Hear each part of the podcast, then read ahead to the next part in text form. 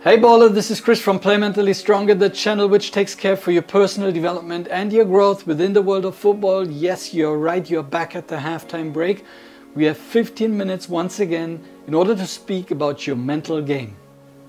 Did you ever deal with jealousy? And do you know why jealousy sucks? Have you ever had situations where toxic emotions popped up and were poisoning your path to the top?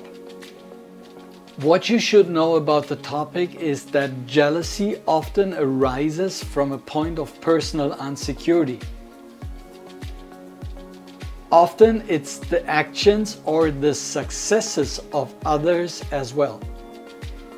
Or it could be any kind of past triggering experiences. So let's have a closer look onto the concept how to surpass, how to overcome jealousy. First of all, recognize how toxic jealousy truly is to you. Create a conscious awareness and understand that this kind of behavior is something which is deeply rooted into you. Maybe you permanently compare yourself to other players, other teammates, also players from other teams, from other clubs. Maybe you compare why they are obviously um, more successful than you are Maybe you compare why they have a better contract than you do. Maybe you compare why they are driving bigger cars or they have better, bigger gadgets or better gadgets than you do. And maybe you just envy as well why they are more confident than you are. Or maybe you have to deal with old and negative jealous patterns which are popping up from time to time and you're just attaching too much meaning to it. Whatever it is for you, but the number one rule in order to surpass and overcome jealousy is recognize and define what your jealousy is all about, where it comes from, what does it mean to you, why does it trigger you, and note that down on a piece of paper. Acknowledge the toxic emotions which are popping up in various situations.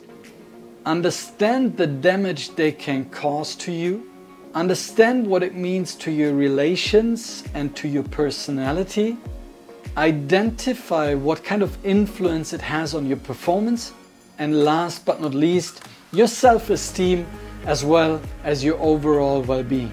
So, number one rule once again, identify and acknowledge where all those kind of toxic emotions and this kind of jealousy comes from and note it down, as I said, on a piece of paper in order to connect yourself even closer to the topic itself. So level up in terms of your awareness in order to make the next step. Okay, next, and this is a pretty challenging one.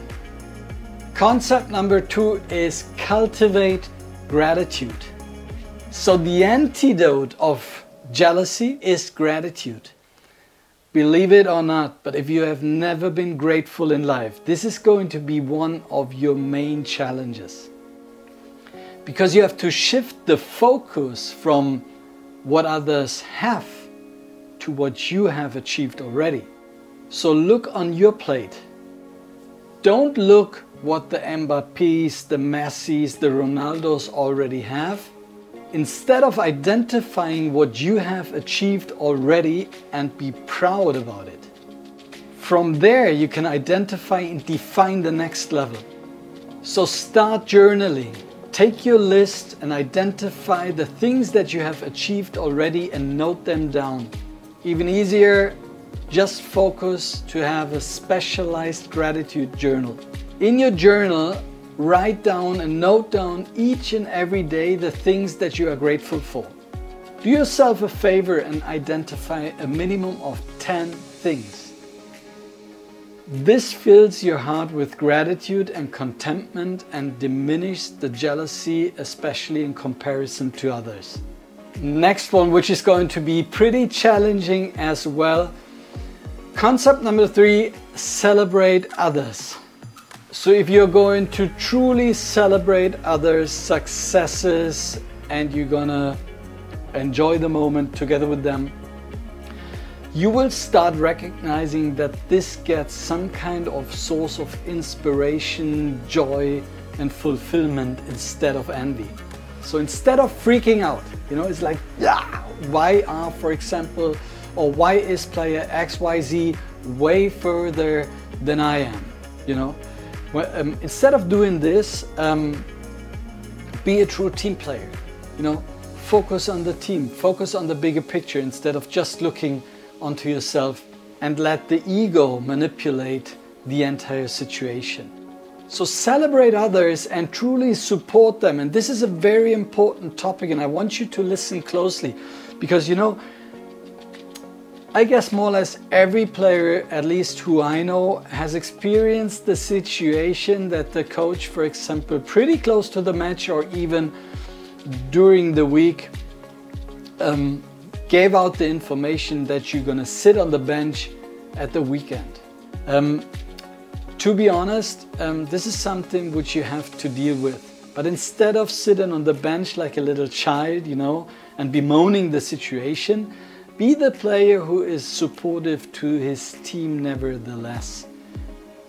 Support the team at its best. Ask if they need you to a certain extent look if somebody needs water, if somebody needs your advice, if somebody is looking for an eye contact in order to get a, a, mental confirmation that everything is going to be okay. So just be supportive from your end. Other than that, in that moment, you won't be able to make any kind of difference. Sitting there like a little child is, as I said, just a childish behavior. So be professional and be supportive to your team. What you always need to understand is the other perspective. There can be a reason why the coach reacted as he did. On top of that, others' successes doesn't necessarily mean that you're not successful. It doesn't diminish you and the direction you are moving into. So just stay tuned, stay positive, stay ready, ready for action. It could be that the coach is calling you way faster than you would ever imagine. By changing, by becoming a true supporter, by becoming a true team player, you're going to uplift your entire energy and your entire environment. So remind yourself of being a true team player each and every day and practice that. That's hard training.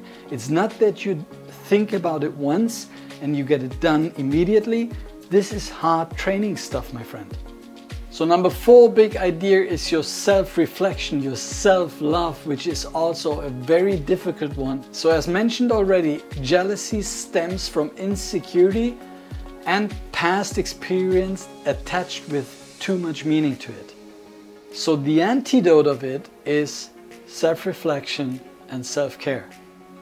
So take your time and identify without judging where your jealousy is coming from.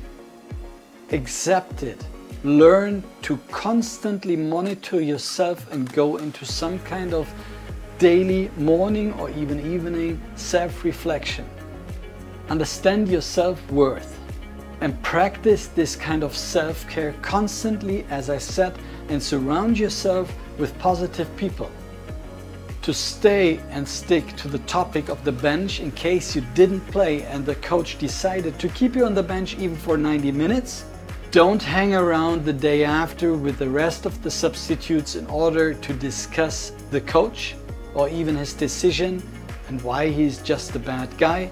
Focus on the future and change the direction. In case you're not able to handle this kind of situation, seek support from professionals. In case you're going to nurture your inner hero, which you have just found, jealousy will definitely lose that one on one. So be crystal clear what you have achieved already and what you will achieve in the future. Define it, as I said, note it down, make it visionary to you instead of complaining what others have and what you don't have. I'm pretty sure that you can turn this into a brilliant future if you're going to consider the four steps we were just talking about.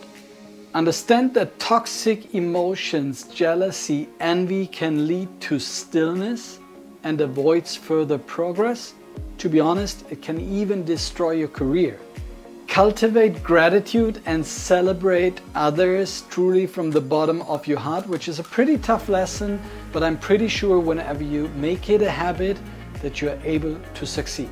And rediscover yourself by checking in daily, for example, in the evening. So if you're gonna make this a habit, I'm pretty sure that you're gonna play mentally stronger and I'm ready to serve you whenever you are. In case you liked the video, leave me a like, be part of my community and share this content with at minimum three other players because the world needs more positivity also within football.